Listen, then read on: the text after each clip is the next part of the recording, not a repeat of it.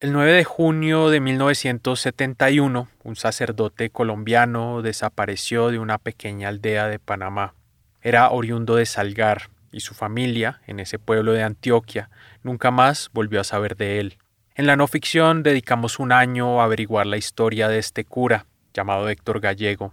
Reconstruimos sus primeros pasos como sacerdote y también exploramos los oscuros motivos detrás de su desaparición. Fruto de esa investigación, produjimos un podcast de 11 episodios titulado La desaparición del padre gallego. Lo encuentran en cualquier plataforma de podcast. Pero, dada la proximidad con un nuevo aniversario de la desaparición del sacerdote, en un periódico de ayer queremos hoy reproducir el primer episodio de esa serie. Salió originalmente publicado en noviembre de 2018 y perfectamente habría podido ser un episodio de un periódico. Cuando lo escuchen se darán cuenta por qué. Así que, sin más preámbulos, este es el primer episodio de la desaparición del padre gallego, esta semana en un periódico de ayer. 110 desaparecidos.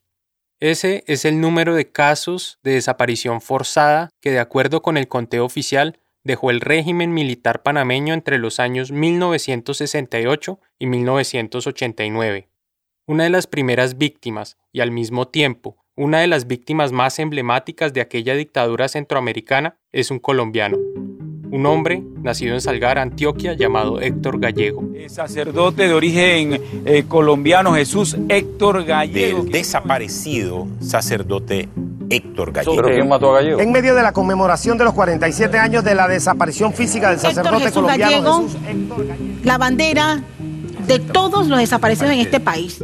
En Panamá, el sacerdote Héctor Gallego es todo un ícono. Sobre él se han escrito novelas, obras de teatro, libros de no ficción, más de una decena de canciones populares y mal contados cientos de especiales periodísticos. Un periodista investigativo tiene inédito un manuscrito de más de 400 páginas contando las entretelas del caso gallego, y sé que también están en fase de preparación un documental y una película sobre su vida. En Santa Fe de Veraguas, el pueblo del interior de Panamá en el que Gallego ofició como párroco durante cuatro años, hay una estatua con su figura y una escuela cercana que lleva su nombre. Además, la organización más importante que reúne a las víctimas de la dictadura militar lleva el nombre del sacerdote colombiano, COFADEPA HG, Comité de Familiares de Asesinados y Desaparecidos, Héctor Gallego. La desaparición del cura colombiano se produjo en 1971, es decir, han transcurrido 47 años desde entonces, pero la importancia de su figura no ha menguado a pesar del paso del tiempo. Gallego, por el contrario, se agiganta, se vuelve una leyenda. En Santa Fe, muchos campesinos llevan una imagen suya en su billetera, o la cuelgan en alguna pared de sus casas o sus negocios. El actual arzobispo de Panamá, José Domingo Ulloa, Incluso ha dicho que la Iglesia contempla la posibilidad de iniciar un proceso ante el Vaticano para declarar beato al padre gallego. Porque eso es lo que nos va a permitir poder iniciar un proceso de beatificación, porque sabemos que Héctor fue un mártir. Pero lo raro, lo insólito, es que mientras todo esto sucede en Panamá y la iglesia de ese país habla de un plan para llevar a los altares a un sacerdote colombiano, en su país de origen son muy pocas las personas que están familiarizadas con su historia. Su nombre no le dice nada a la gran masa de católicos en el país. Si uno se da la tarea de hacer un sondeo nacional sobre los religiosos más recordados lo más probable es que destaquen nombres como Camilo Torres, el cura guerrillero, el padre García Herreros del Minuto de Dios, la madre Laura y si acaso el ultraconservador antioqueño Monseñor Builes. Pero de gallego nada. ¿Quién es ese señor? Y es que ni siquiera en el Seminario Mayor de Medellín, donde Gallego estudió y se ordenó como sacerdote, parecen estar muy al tanto de la suerte de su exalumno. Él se graduó del seminario en el 67. Nuestra productora, María Pía Volgemut, trató de averiguar si había quedado algún registro de su paso por el seminario, pero no consiguió nada. Igual de esa época, yo no creo. ¿No? Dime, ¿cómo se llama él para que me pregunten? Sacerdotes colombianos que han llegado a Panamá en misión se han llevado la sorpresa que un cura antioqueño, cuyo nombre jamás habían escuchado, goza de una inmensa recordación entre la comunidad católica de ese país. La historia del padre Héctor Gallego la vine a conocer acá, en Panamá. eh, con la gente pues de mi parroquia. Ese fue el caso de Julián Marino Nieto, un sacerdote ordenado en Jericó y quien hoy es párroco en una comunidad en La Chorrera, un distrito del oeste panameño. Propiamente en Colombia nunca lo nunca escuché hablar del padre Héctor Gallego o de pronto de Soslayo, lo mencionaron de pronto cuando se hablaba de, de la teología de la liberación o algo. En Colombia prácticamente no se conoce mucho la obra del padre Héctor Gallego. La idea de un sacerdote venerado como un mártir en el extranjero, pero completamente borrado del acervo religioso de su país natal, me resultó inquietante desde el primer momento en que escuché hablar de Héctor Gallego. Me pareció insólito que el drama de su desaparición se mantuviera desapercibido en Colombia, pese a tratarse de uno de los episodios más emblemáticos de una dictadura extranjera y un caso sobre el cual todavía la sociedad civil y la comunidad católica panameña siguen reclamando verdad y justicia. Entonces comencé a hacerme preguntas que me ayudaran a entender el porqué de esa simetría. Por ejemplo, si la prensa colombiana de la época había informado sobre la desaparición del padre gallego, si le había hecho seguimiento a la noticia y en qué momento la había sacado de su radar. Quería averiguar también qué acciones había tomado el gobierno colombiano a nivel diplomático para esclarecer este caso, si es que había tomado alguna. Además, me preguntaba si el cura gallego no tendría acaso familiares vivos, si bien no hijos, posiblemente hermanos, tíos o primos, personas que en privado aún sufren su ausencia y lo añoran. Durante varios meses he venido recolectando información para responder a esos interrogantes y reconstruir las piezas de la vida de Gallego. Ahora quiero compartir mis hallazgos con todos ustedes. Desde la no ficción podcast, esto es La desaparición del padre gallego. Soy Juan Serrano. En este y en los siguientes episodios voy a contarles la historia del sacerdote Héctor Gallego, la historia de un hombre considerado un mártir en Panamá y completamente olvidado en su país de origen. Decirlo, ¿por qué se llevan a ese hombre así? Rompimos el sistema. Yo reconozco que rompimos un sistema. Mi papá decía eso, mi papá me decía, Héctor se murió y acabó con todos nosotros. Yo sentí la voz de él, que me llamó duro, duro, Nubia. Todo lo bonito de la familia se lo llevó la tragedia de Héctor. El grito de la iglesia y del pueblo panameño ha sido siempre, Héctor, ¿dónde estás?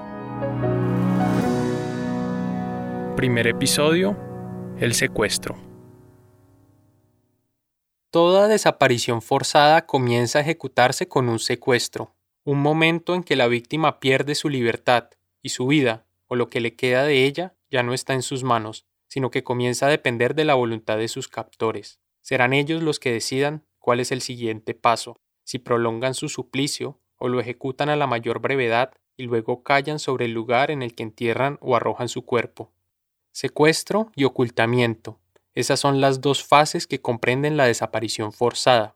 En lo que respecta al caso de Héctor Gallego, sobre lo segundo existen versiones tan variadas como contradictorias. Hasta el día de hoy sigue siendo un misterio el paradero de su cuerpo y cómo fueron sus últimos instantes de vida. Hay versiones, sí, versiones de las que además hablaremos a lo largo de este podcast, pero nada que pueda asegurarse a ciencia cierta.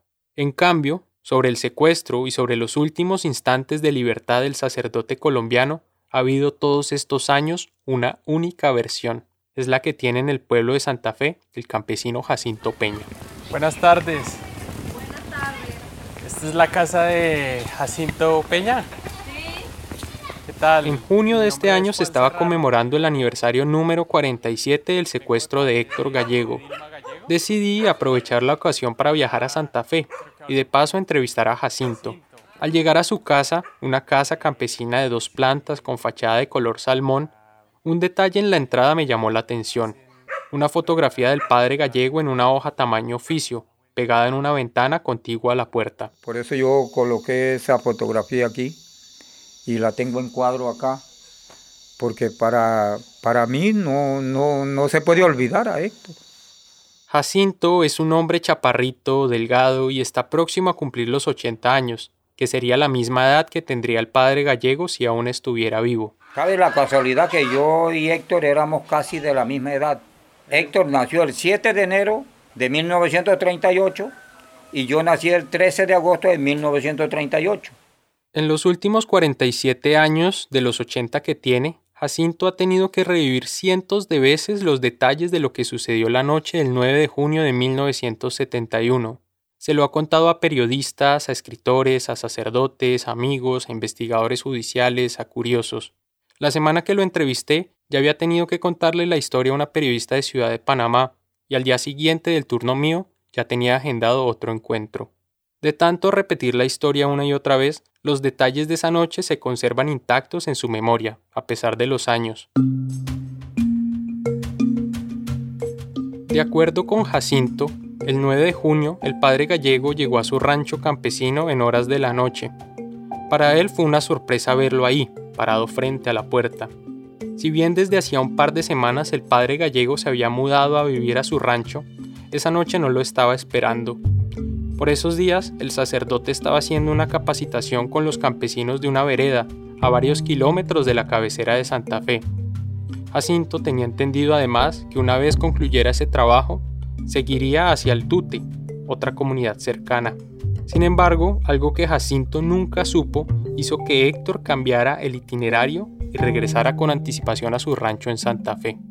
No sé qué ocurrió, pero él cambia la decisión de ir al Tute y se viene para Santa Fe. Y llega a la casa mía como a las nueve, nueve y media de la noche. En la tarde de ese día, dos monjas se habían presentado en la casa de Jacinto. Venían de Ciudad de Panamá en plan de saludar al padre Héctor, pero como el sacerdote no estaba ese día y Jacinto y su esposa Clotilde no tenían en dónde más alojarlas, optaron por acomodar a las religiosas en el cuarto de Héctor. Porque Héctor no iba a llegar. Ya yo sabía el día 8 que no iba a llegar. Eso era lo que él me había dicho. La noche del 9 de junio, cuando Héctor llegó, tomó café y comió un par de hojaldres con Jacinto. Conversaron por un rato sobre el trabajo que él estaba haciendo con los campesinos. Todos habían tenido un día muy largo, así que pronto recogieron y se alistaron para dormir. Héctor se acomodó en un catre en la sala. Al lado suyo, en otro catre, se acostó Leonor Ábrego. Leonor era el conductor del carro de una cooperativa agrícola cuyo gerente era Jacinto. El padre gallego también lo conocía. A eso de las diez y media ya la casa de Jacinto estaba en completo silencio. Dos horas más tarde, sin embargo, alguien tocó la puerta. Como a las doce de la noche, llega alguien y suena la puerta. Yo oigo la puerta, pero yo no contesto. Todos en la casa, a excepción de las monjas, se sobresaltaron con el llamado. Jacinto, su esposa Clotilde, Leonor y por supuesto el padre Héctor, que fue quien abrió la puerta. Y Héctor está muy cerca de la puerta, aquí así pues, aquí así. La puerta abre así. Para aclarar, Jacinto ya no vive en la misma casa de entonces, pero aquella y la primera planta de la de ahora comparten una distribución similar. La entrada da directamente a la sala y a la derecha de la puerta se sitúa el cuarto matrimonial. Por eso Jacinto aprovecha el espacio actual para recrear delante mío la escena tal cual la vivió 47 años atrás. Así. Y como él está aquí, él despierta. Ahí al lado de la puerta. Aquí al lado de la puerta. Él abre, entreabre la puerta porque el catre no lo dejaba pasar más. Él entreabre la puerta así. Hay un tipo parado aquí y un tipo parado acá. O sea, a los dos costados. A los dos costados de la puerta. Jacinto asomó la cabeza desde su cuarto, pero no logró distinguir la cara de ninguno de los hombres. El lugar estaba completamente a oscuras y el cuerpo de Héctor se interponía en su vista hacia la calle. Yo estoy aquí atrás, ya parado, pero estoy muy cerca de Héctor, pero no puedo ver Héctor, no hay luz, no hay nada, yo no puedo ver las personas que están aquí, ni el otro que está aquí, porque Héctor tiene la puerta aquí. Los dos hombres se identificaron como agentes de la Guardia Nacional y le dijeron a Gallego que tenían una orden superior de llevarlo con ellos. Y este tipo le muestra documentos y le dice pues de que el jefe de él lo manda que él lo conduzca, lo lleve a Santiago porque él necesita hacerle unas preguntas. Santiago es la capital de la región de Veraguas. Está a una distancia de 57 kilómetros desde Santa Fe pero en esa época la vía entre los dos puntos era un camino de trocha, en un estado tan lamentable que hacer el recorrido podía tomar cerca de unas 5 horas. Frente a la orden en su contra, Héctor no hizo gestos de sorpresa, tampoco se mostró indignado por la manera en que estas personas habían irrumpido en medio de la noche. Simplemente les pidió a los policías, de manera cordial, que le dieran plazo hasta mañana para presentarse en el cuartel. Entonces Héctor le dice, no, yo dile, dígale a su jefe que yo bajo mañana. A las 8 de la mañana yo estoy en el cuartel porque yo estoy muy cansado, yo vengo de trabajar, acabo de llegar de trabajar y estoy muy cansado, yo quiero descansar, permítanme descansar, que yo quiero descansar. Dice, no, mira, es que yo tengo orden superior de que usted me acompañe, que esto no es nada malo, sino que nos acompañe, que él quiere hablar con usted, porque hay unas cosas que necesita hablar con usted de urgencia, y que, bueno, Héctor le dice, mira, yo te aseguro que mañana a las 8, dímele al capitán que yo mañana a las 8 estoy en su despacho. Yo llego al obispado y del obispado, padre, me he visto ahí y paso a, hablar con él. Dice, déjame descansar esta noche. Ese tire y afloje entre el sacerdote y los policías se prolongó por un par de minutos, ellos insistiendo en que Héctor debía acompañarlos y él pidiendo que por favor lo dejaran descansar esa noche. En algún momento, Héctor, para dar fe de su buena voluntad de atender el requerimiento, le pidió a Leonor, el conductor del camión de la cooperativa, que delante de los policías se comprometiera a llevarlo mañana a primera hora al cuartel en Santiago. Para comprobarlo, entonces le dice, Leonor, tú me llevas mañana, ¿verdad?, a Santiago. Dice, sí, sí, nosotros nos, le dijo Leonor, yo, nosotros nos podemos ir por la mañanita. Y sí. Al ver la renuencia de Héctor a acompañarlos, los dos tipos comenzaron a impacientarse. Sí o sí estaban decididos a llevarse al sacerdote, por las buenas o a las malas. Entonces ahí hubo una cuestión que este de aquí le, le dijo muy cerca del oído a Héctor que yo no pude escuchar. El que estaba hacia el marco. Hacia el marco izquierdo, de, Héctor, sí. Entonces dice, no, yo no permito, yo no quiero que a los que hay aquí adentro se le, se le haga nada. Eh, permíteme que yo voy a vestirme para ir con ustedes. Seguro que él lo amenazó. Porque él le dijo, pues, si no, es, si no vas con nosotros, vamos a entrar en violencia y, y vamos a hacerle daño a los que están adentro. Porque él le dijo, no, yo no quiero que a los que hay aquí adentro se le haga nada. Nada, porque no hay necesidad de eso. Yo, a ver, espérate que me ponga mi ropa, que me voy a... Me, yo los acompaño. Héctor no iba a permitir que nada le pasara a Clotilde o a Jacinto, dueños del rancho donde él se hospedaba. Cuando entró a coger su ropa, Jacinto se le acercó. ¿Qué pasa? le dijo. Pero Héctor inmediatamente le hizo señas para que se escondiera y se callara. Era su manera de protegerlo. Luego de eso, se amarró los pantalones y se dispuso a salir. Él tenía un suéter, él se puso solamente el pantalón. La camisa quedó enganchada en el gancho del taburete. Y aquí dejó también una chácara que cargaba con unos libros, lo dejó aquí y dejó la camisa enganchada. Entonces, bueno, Héctor sale aquí y de una vez se le coloca este a un lado y el otro al otro lado y lo custodian desde una rendija, Jacinto se quedó viendo cómo los dos hombres conducían a Héctor hacia el carro, ubicado a unos 15 metros de la casa, pero llegó un momento en que los perdió de vista. Además de la oscuridad, que no dejaba detallar muy bien lo que estaba sucediendo afuera, Leonor había estacionado el carro enfrente de la casa, de manera que Jacinto no pudo ver cuándo los policías lo montaron al carro. Aunque no le hizo falta ver nada, por lo que escuchó, se dio cuenta que Gallego estaba siendo agredido. Yo escucho un grito, yo escucho un gemido.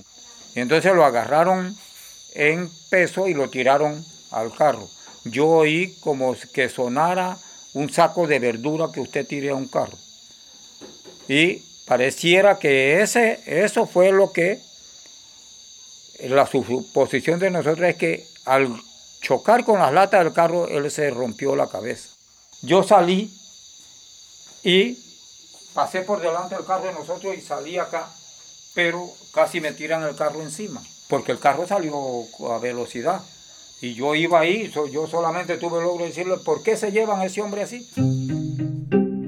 A pesar de la poca visibilidad, Jacinto en su carrera hacia afuera logró tomar nota del tipo de carro en el que se llevaron al padre gallego, una jeep de color verde con capota blanca.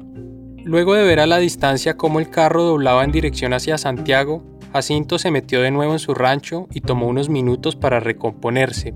Le pidió a Leonor que alistara el carro para salir con rumbo hacia Santiago, pero antes de salir del pueblo pasó por la casa de unos compañeros y por la cooperativa, les contó lo que había ocurrido con el párroco y los encargó de dar aviso a la comunidad. Como el carro de nosotros está ahí parado, digo, bueno, alístate el carro, yo voy a la cooperativa a avisarle a los muchachos que nosotros vamos a salir a Santiago y que ellos muevan gente aquí para avisar de que a, Héctor eh, lo tienen detenido, se lo llevaron detenido. Entonces, pero todos nosotros estamos pensando en que está detenido. Esa no era la primera vez que el padre gallego tenía algún incidente con las autoridades. Meses atrás, en julio del 70, había sido detenido, sindicado de haber instigado la quema de una planta eléctrica en Santa Fe. Pero ese caso, por suerte, no había pasado a mayores. El obispo de Veraguas había intercedido ante los militares a su favor, llevando incluso testigos que dieron fe de que el padre gallego no había tenido nada que ver en ese hecho, que ni siquiera estaba en el pueblo para esa fecha. En cuestión de horas se aclaró el malentendido y Gallego recobró su libertad de manera que Jacinto se aferraba a la posibilidad de que esta nueva detención de Héctor no fuera más que un nuevo impasse, otro apuro del cual el obispo lo pudiera sacar. Con todo y eso, la forma abusiva en que se habían llevado a Gallego no era el mejor augurio. Los gritos, los golpes, el carro que casi lo arrolla, la manera en que había sido sacado de su cama a medianoche, toda la escena le hacían imaginarse lo peor. Tan pronto llegó a Santiago la madrugada del 10 de junio, Jacinto fue a la arquidiócesis e informó de lo que había ocurrido. El obispo, un sacerdote español llamado Martín Legarra, interrumpió una gira pastoral que tenía para ese día y a las 6 de la mañana se presentó en el cuartel militar para pedir explicaciones sobre los hechos. Jacinto Peña lo acompañó. Nos fuimos a las 6 de la mañana al cuartel, está el escuadrón formando, tanto haciendo ejercicio, el obispo habla con el capitán, el capitán le dice, no, nosotros no tenemos nada en contra de Héctor Gallego, no, no ha pasado nada, yo no lo he mandado a buscar, no tenemos nada, no tenemos noticia, no sabemos nada de él. La persona con la que hablaron se llamaba Eros Ramiro Cal, un capitán de la Guardia Nacional que en esa época tenía el cargo de jefe de la zona militar de Veraguas. Si es que había una orden de arresto contra Gallego, él era la persona que debía estar enterado. Sin embargo, cuando Monseñor Legarra lo encaró, el oficial se mostró tan sorprendido como ellos y negó que hubiera problemas con el padre gallego. Entonces ahí el obispo dijo inmediatamente, dice, bueno, esto me suena a un secuestro. Entonces ahí comienza la búsqueda. Jacinto no le creyó al capitán Cal que no estuviera enterado de nada. Pero en la sala, al lado del capitán, estaba también su secretario, y a Jacinto le dio la impresión de que a diferencia de su jefe, este sí tuvo una preocupación genuina al enterarse de la desaparición del padre gallego. El capitán claro que sabía, pero el secretario parece que era inocente, entonces le dijo, capitán, pero podemos llamar a los Ruices, porque en los Ruices había una garita de policía.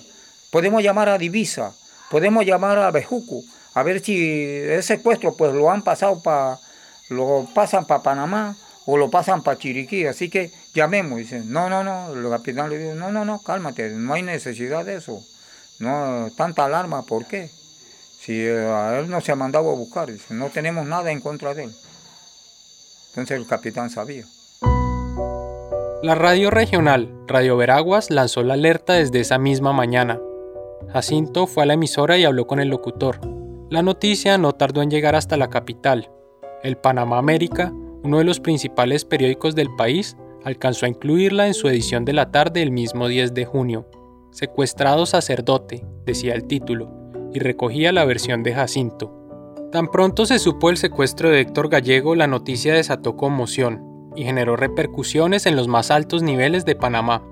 No era solo que los campesinos de una región apartada del país hubieran reportado la ausencia de su párroco, no, la noticia desde el primer momento fue considerada un hecho de relevancia nacional.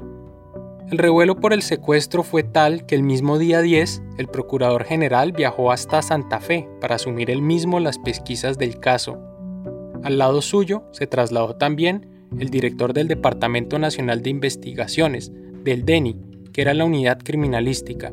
Es decir, las cabezas de la investigación penal del país se encargaron directamente de la cuestión.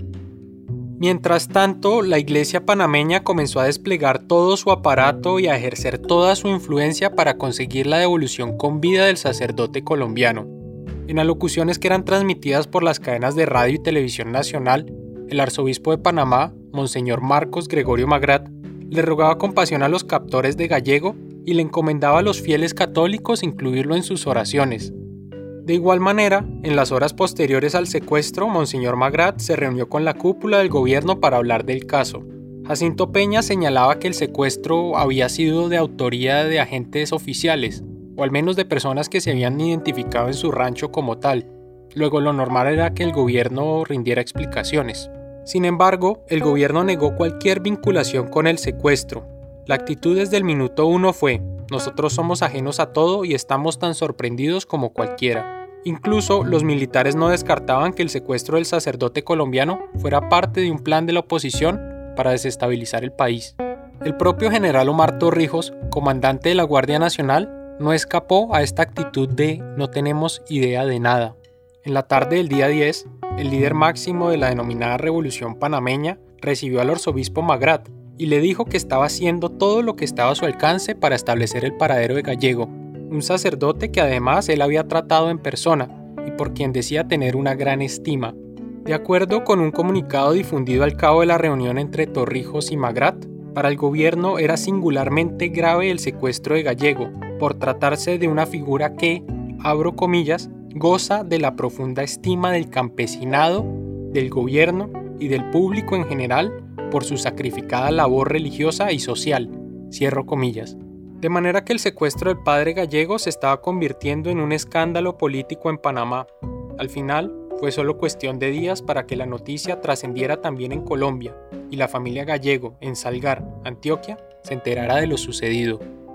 Una pausa y ya regresamos.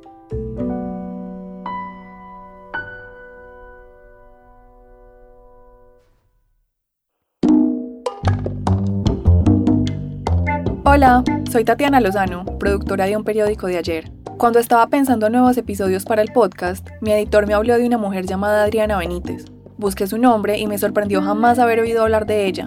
Se trataba de una líder estudiantil de la Universidad de Nariño, cuyo compromiso por ayudar a su comunidad fue tan grande que fuerzas oscuras terminaron asesinándola. De inmediato supe que valía la pena desenterrar su historia, para que muchos, así como yo, la escucharan por primera vez. Eso es lo que hacemos en un periódico de ayer, traer al presente historias de personajes olvidados, pero cuyo legado merece ser honrado.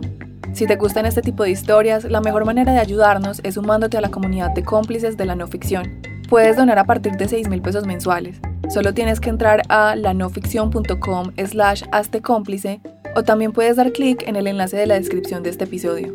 Desde ya, muchas gracias.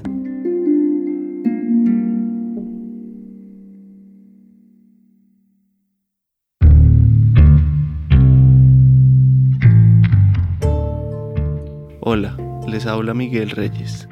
Mientras avanza esta temporada de un periódico de ayer, también estamos lanzando la primera temporada de Elemental, un nuevo podcast de la no ficción y exile sobre historias ambientales, sobre nuestro único hogar, sobre el planeta en el que todos vivimos y el único que conocemos con vida, y sobre lo que están haciendo personas maravillosas con diferentes causas y recorridos para cuidar y defender la tierra que habita nuestra especie y millones otras. Los invitamos a escuchar Elemental, les va a gustar. Es gratis y está en todas las aplicaciones de podcast. Recuerden suscribirse y darle clic a la campanita para que les avise cuando haya un nuevo episodio. También nos pueden seguir en Instagram como Podcast Elemental y en Twitter como Pod Elemental. Muchas gracias.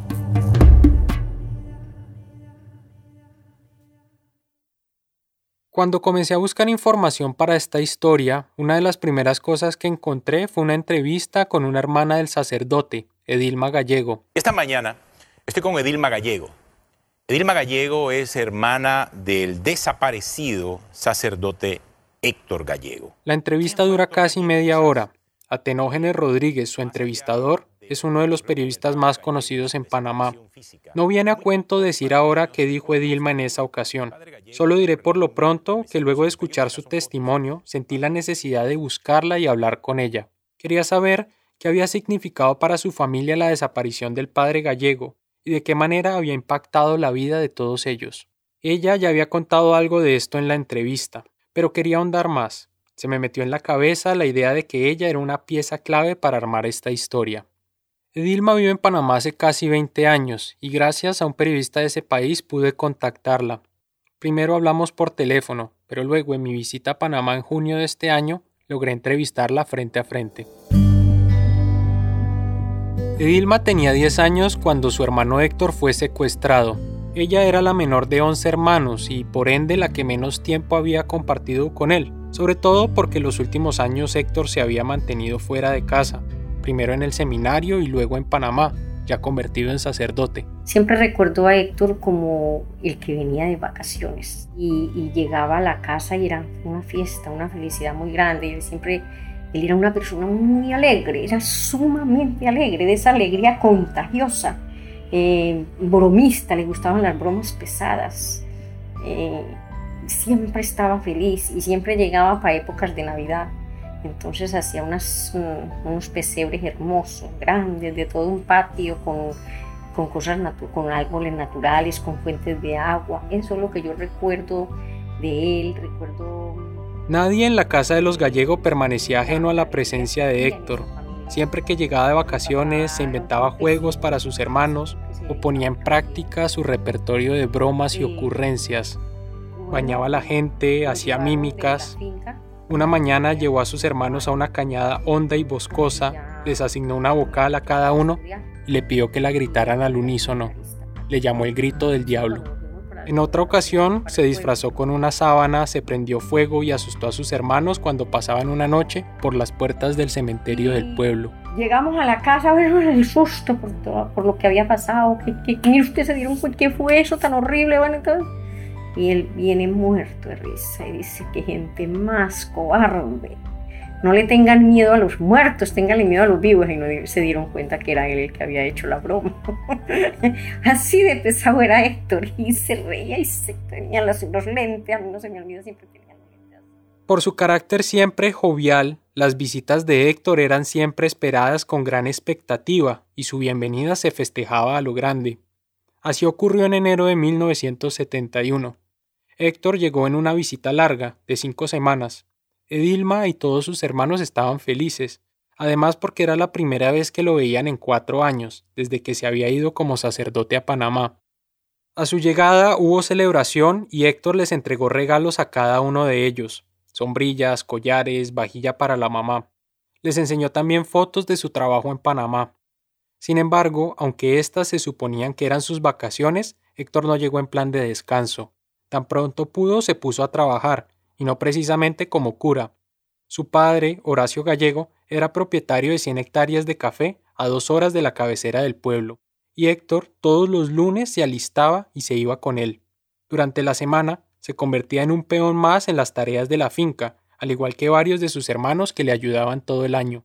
Los viernes, luego de la jornada, regresaba a la casa del pueblo y compartía con su madre y sus hermanos pequeños.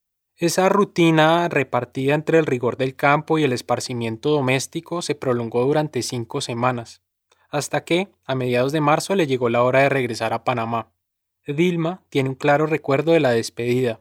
Iba a ser la última, aunque entonces lo ignorara.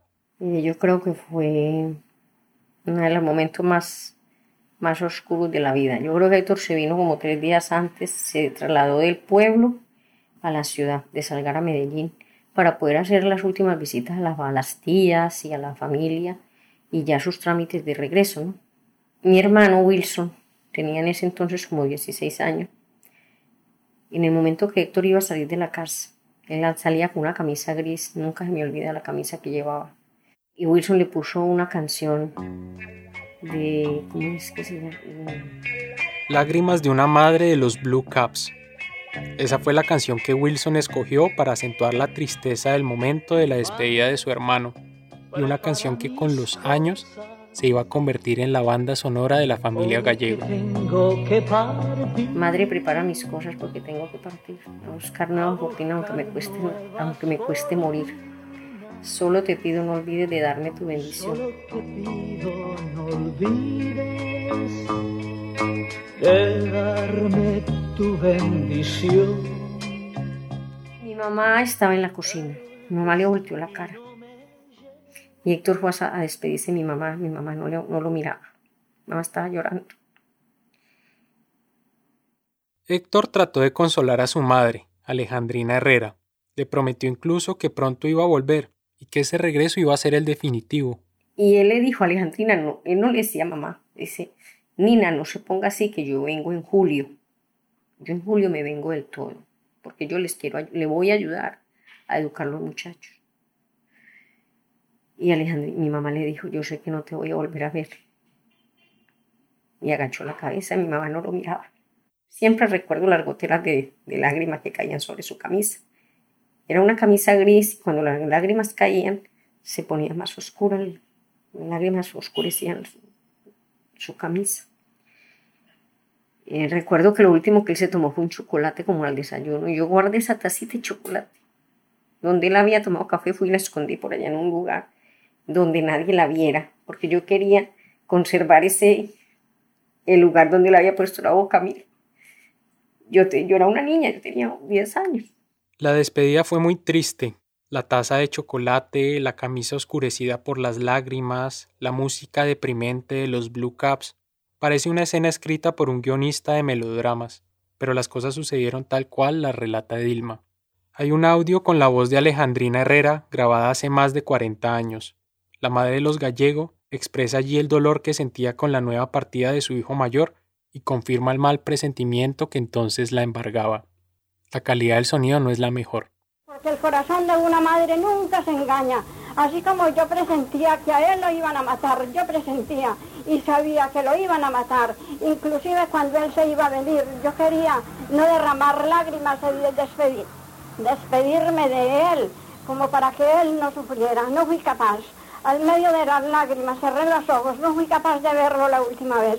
Yo sabía que era la última vez porque él iba a desaparecer. Estando otra vez Héctor de vuelta en Panamá, a su casa en Salgar regresó el sinsabor, la sensación de pérdida. Pero en el caso de la madre, esta vez su angustia era más honda, porque al peso de la ausencia del hijo se mezclaba ahora la preocupación, la certeza casi de que algo malo estaba por ocurrirle.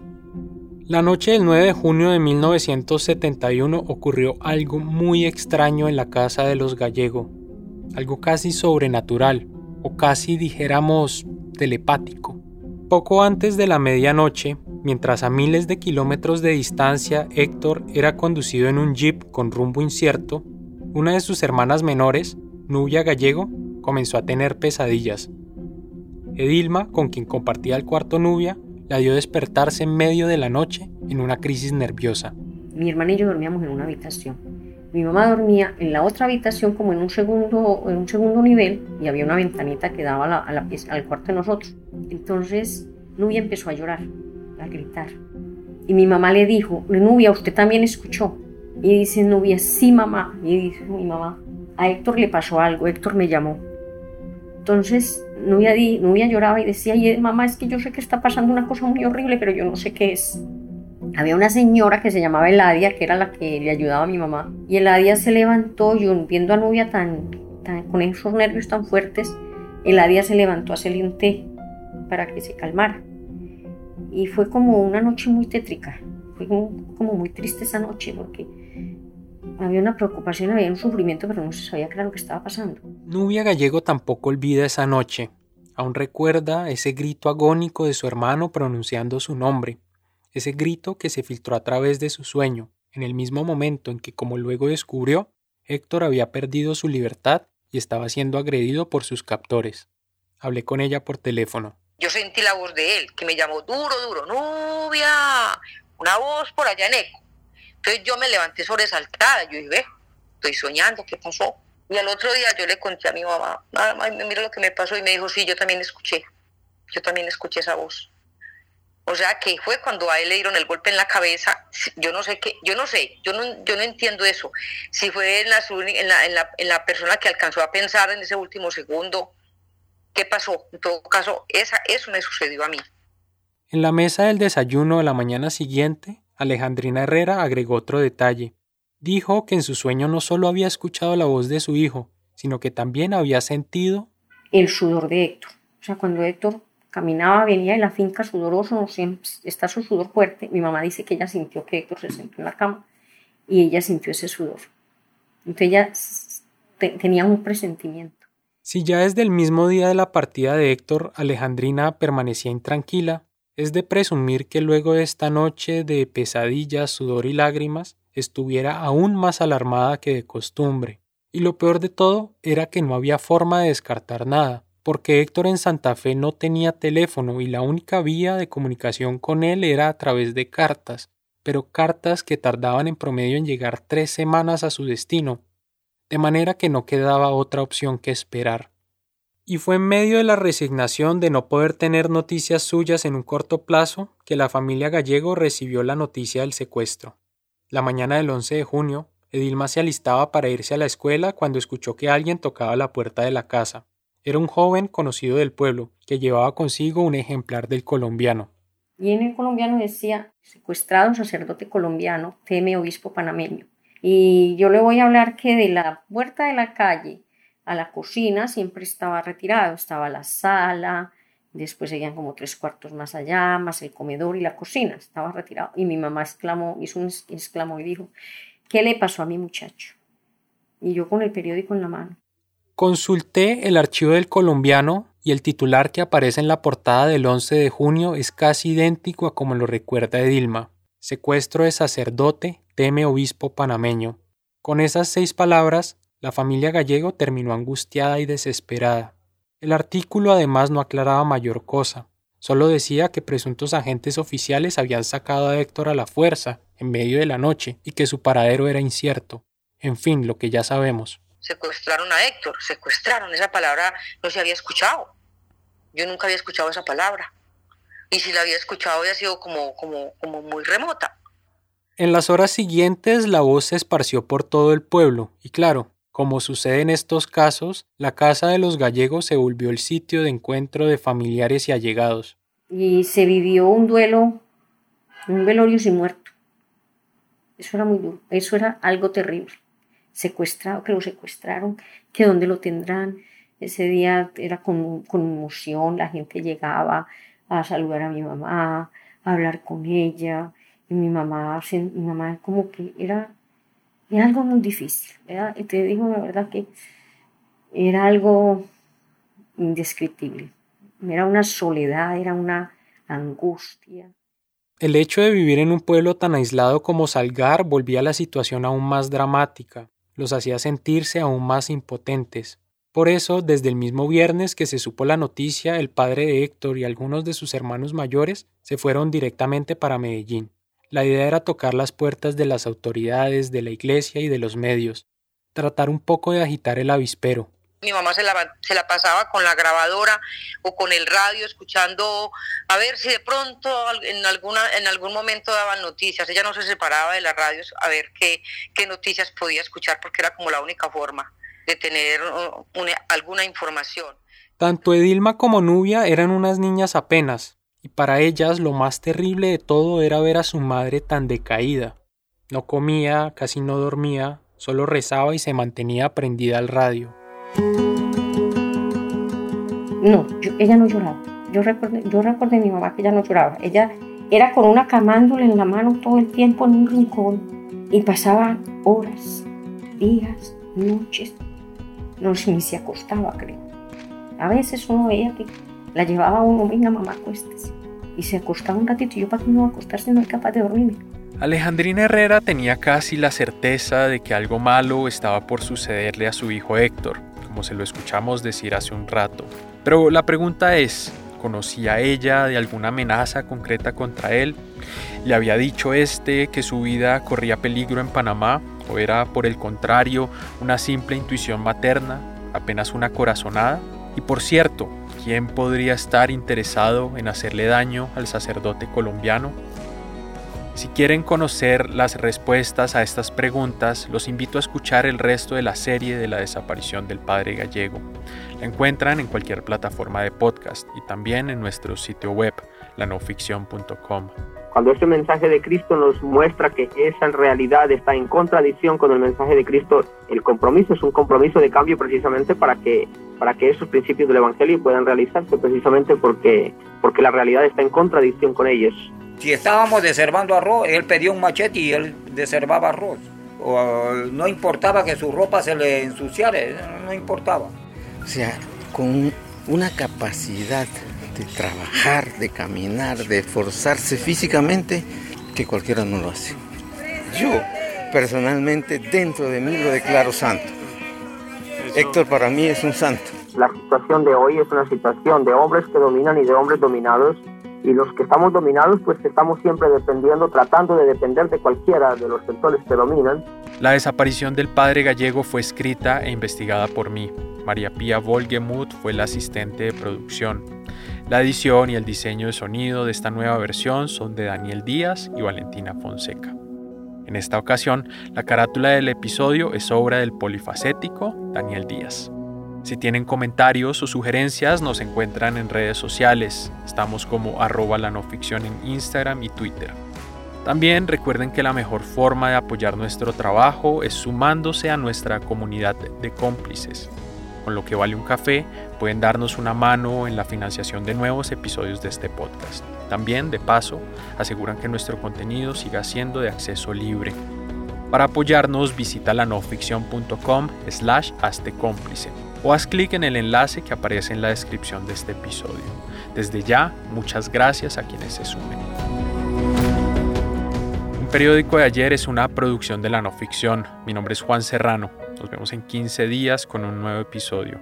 A todos y todas, muchas gracias por escuchar.